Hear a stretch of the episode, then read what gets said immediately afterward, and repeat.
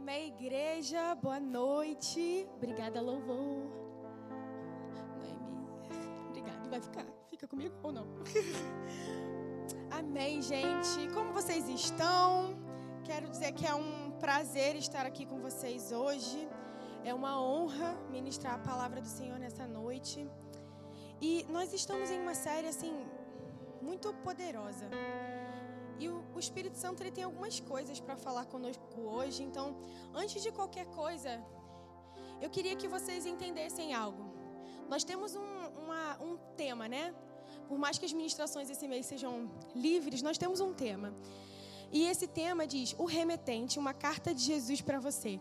E enquanto eu estava preparando essa mensagem, estudando, o Senhor ele ministrou algo muito forte ao meu coração, que eu deveria dizer a vocês. Por quê?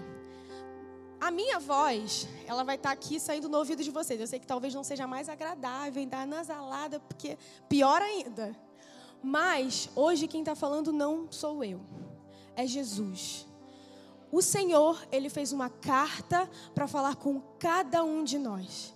Ele falou comigo profundamente quando eu estudei essa mensagem. E eu sei que ele também tem algo para falar com você. Então, antes de qualquer coisa, eu quero te aconselhar. Eu sei que o pastor ele já orou, mas nós vamos orar de novo. Porque eu quero que você entenda que no momento em que você abrir os seus olhos novamente, quando nós acabarmos a oração, não é mais a pastora Julie que está falando, é o Senhor que está falando com você. É Jesus que deseja te dar um recado sobre a sua vida, sobre como ele deseja transformar a sua vida mais uma vez através da palavra dele. Amém nós vamos falar sobre o real tesouro para um filho. O nome dessa mensagem é O Tesouro do Filho é o Pai. E é uma carta de Jesus para nós, para nos lembrar do que realmente é importante. Feche seus olhos. Querido Deus amado Pai, Senhor, muito obrigada, porque nós estamos na Sua casa hoje para ouvir a Sua mensagem, para ouvir a Sua voz, para ouvir o Seu recado, para ler a Sua carta. Senhor, em nome de Jesus, que o nosso coração esteja aberto e pronto para receber do que o Senhor tem para nos entregar. Eu oro em nome de Jesus, Pai, que eu e os meus irmãos não venhamos a sair daqui da mesma forma que nós entramos, porque nós somos transformados pelo que o Senhor diz, Senhor, diariamente. E hoje não é diferente. Hoje eu tenho certeza, Pai, porque o Senhor é fiel e o Senhor cumpre o que o Senhor fala, que essa palavra vai transformar o rumo dessas pessoas, Senhor. Vai transformar o rumo da nossa vida e vai nos fazer entender e dar valor ainda mais, Senhor, para o que realmente importa para nós, Pai. Em nome de Jesus, Senhor, fala conosco nessa noite, Pai. Amém. Amém. Glória a Deus. Amém. Qual é o seu tesouro? Nós vamos falar muito sobre tesouro hoje. Glória a Deus, tem muitos versículos. Então, se preparem. Acho que todas as vezes que eu vou pregar, eu sempre falo a mesma coisa para vocês. Gente, a gente vai passear muito pela Bíblia. Gente, a gente vai ler muitos versículos. Mas realmente, a gente vai ler muitos versículos. E eu quero já que você fique pronto para isso, porque isso é uma bênção, amém? Glória a Deus. Mas antes da gente abrir a Bíblia, eu quero que você pense em algo no que é um tesouro para você o que realmente importa, sabe? Quando você pensa no que é valioso, e aí você não vai me responder algo que você vai responder para si mesmo, porque é muito íntimo isso. Mas quando você pensa no que é valioso, você pensa no que realmente importa para você, no seu tesouro, sabe? Naquilo que você não viveria sem. Você pensa em coisas que estão presas aqui na terra coisas terrenas, coisas que você consegue com a vida, coisas que são construídas, ou no que é carregado pela eternidade, no que não é consumido. Isso é muito sério, mas algo que a gente precisa entender quando a gente lida com relação à palavra de Deus é que a gente precisa ser sincero. Ser sincero quando a gente olha para si mesmo, para as nossas respostas, para o que a gente vai falar. Por quê? Nós vamos estudar essa mensagem e o Senhor, quando eu estava preparando essa mensagem, o Senhor ele me fez lembrar dos meus dias, me fez lembrar das minhas confissões, me fez lembrar das minhas escolhas. E é isso que ele quer fazer com você. Porque quando nós fazemos esse tipo de pergunta, não é sobre agora. Agora você está aqui na igreja, é óbvio que você escolheu o Senhor. Mas e nos dias difíceis? E quando as coisas não dão tão certo? Onde o seu coração está? O que realmente importa para você? Você desmorona com as circunstâncias, com as coisas que tem na terra, ou você permanece firme no Senhor, porque Ele é o seu tesouro? A palavra de Deus fala em Mateus 6,19: Não acumuleis para vós outros tesouros na terra, onde a traça e a ferrugem destrói, e onde os ladrões arrombam para roubar, mas ajuntai para vós outros tesouros no céu, onde a traça nem a ferrugem podem destruir, e onde os ladrões não arrombam ou roubam, porque onde estiver o teu tesouro, aí também estará o teu coração é muito triste e a gente não precisa ir muito longe, gente. Todo mundo erra, amém? A gente também tem dias difíceis. E é muito doloroso você ver tanta insatisfação. Enquanto eu preparava essa mensagem, literalmente meu coração doeu por ver tanta insatisfação com a vida, no geral, das pessoas. Por que, que tem tantas pessoas sofrendo de ansiedade, de depressão, com medo da vida, com medo de tudo? É insatisfação é frustração ministerial, é frustração amorosa, é frustração profissional, é apego desnecessário em coisas da vida, coisas que você não pode, não pode controlar, ou coisas que você adquiriu com o seu braço, com a sua força. E hoje a corte de Jesus para nós, mais uma vez, é para lembrar do que realmente importa. É para lembrar que Ele importa que Ele é o tesouro. E eu não vou precisar nem chegar no final da mensagem, porque eu acho que. Vou precisar chegar no final da mensagem, mas não para dizer que Jesus é que importa. Porque do início ao fim, Ele é o tesouro e Ele vai permanecer sendo o tesouro. Porque de todas as coisas que podem te abandonar e te largar na sua vida, você pode ter uma certeza: o Senhor não é uma delas. O Senhor, na verdade, é a única pessoa, a única coisa que jamais vai te deixar. Abra sua Bíblia em 1 João 2, do 15 ao 17. A gente vai ler. Bem rapidinho. Segunda não, perdão. 1 João 2. Eu vou ler para adiantar, vocês podem acompanhar aqui. Diz assim: Não amem o mundo, nem o que nele há. Se alguém amar o mundo, o amor do Pai não está nele. Pois tudo que há no mundo, a cobiça da carne, a cobiça dos olhos e a ostentação dos bens, não provém do Pai, mas do mundo. O mundo e a sua cobiça passam, mas aquele que faz a vontade de Deus permanece para sempre. Amar ao mundo não é do Senhor para nós o amor e o apego a pessoas, a coisas, a coisas que nós conquistamos, coisas que nós amamos. E mais para frente eu vou falar um pouquinho mais sobre isso.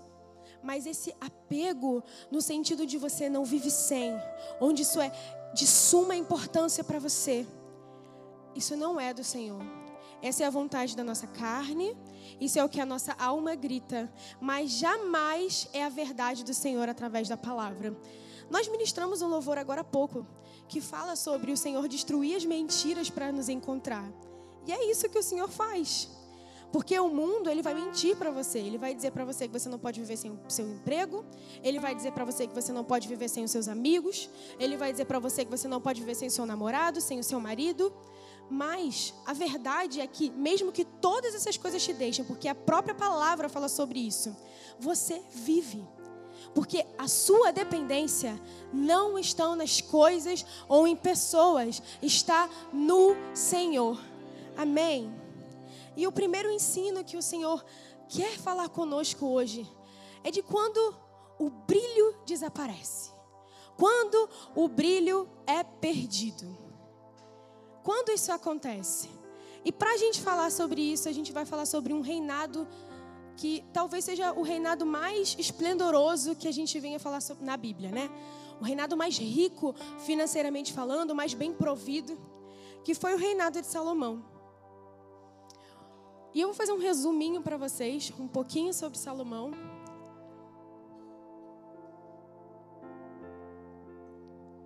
Mas basicamente, Salomão foi um rei muito poderoso, né? Salomão era muito rico. Ele é um, um, reinado muito bem próspero, um reinado onde o rei, onde ele tocava, seja com relação às suas a políticas, militares, tudo que ele tocava prosperava. Tudo que Salomão tocava no reinado dele crescia, era multiplicado.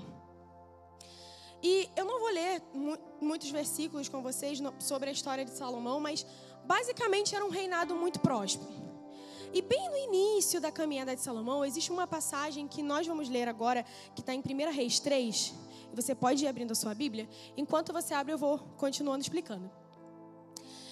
Essa passagem é uma passagem muito específica, porque ela dá início, basicamente, né, ao reinado próspero de Salomão após essa passagem, o Senhor ele fala sobre inúmeras conquistas de Salomão. Conquistas adquiridas através do que ele conseguiu com o Senhor a partir dessa passagem aqui. E nessa passagem, o Senhor ele aparece a Salomão em um sonho.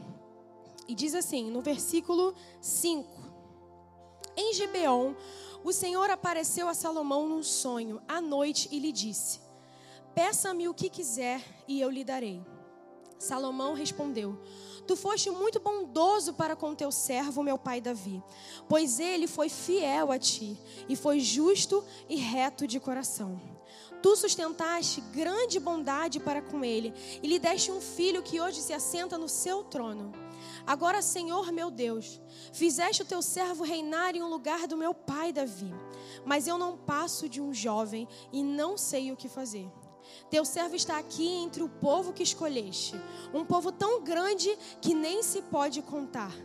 Dá, pois, a teu servo um coração cheio de discernimento para governar o teu povo, e capaz de distinguir entre o bem e o mal, pois quem pode governar este teu grande povo? O pedido que Salomão fez agradou ao Senhor. Por, por isso, Deus lhe disse: já que você pediu isto e não uma vida longa, nem riqueza, nem pediu a morte dos seus inimigos, mas discernimento para ministrar a justiça, farei o que você pediu. E lhe darei um coração sábio e capaz de discernir, de modo que nunca houve, nem haverá ninguém como você. Também lhe darei o que você não pediu, riquezas e fama, de forma que não haverá rei igual a você durante toda a sua vida. E se você andar nos meus caminhos e obedecer aos meus decretos e aos meus mandamentos, como seu pai Davi, eu prolongarei a sua vida. Então nós vemos aqui nessa passagem um momento muito marcante, né? Um momento onde o Senhor ele faz promessas a Salomão. Ele entrega ali um coração cheio de discernimento, cheio de sabedoria, pronto para reinar. E, e, politicamente a gente vê muitas decisões sábias de Salomão acontecendo no início da sua caminhada. E é muito interessante a gente pensar, porque se você se coloca no lugar de Salomão, nós não somos reis, né? Tipo, a gente não vive numa época de monarquia. Mas eu fico pensando sobre no que para um rei era importante. O que é importante para um rei? Porque um rei ele lida com guerras, com batalhas, ele lida com, com pessoas que querem tirar ele do trono, com pessoas que querem derrubar ele. Então Salomão ele podia ter pedido inúmeras coisas. Ele poderia ter pedido dinheiro, ele poderia ter pedido para que todos os seus inimigos caíssem e jamais vencessem, ele poderia ter pedido para que ele nunca perdesse uma batalha, mas Salomão não pediu isso. Porque nesse momento, algo que a gente precisa aprender sobre o início da caminhada de Salomão é que na vida, quando nós falamos sobre o reinado de Salomão, nós lidamos com dois tipos de rei. E o primeiro rei é esse rei, um rei humilde.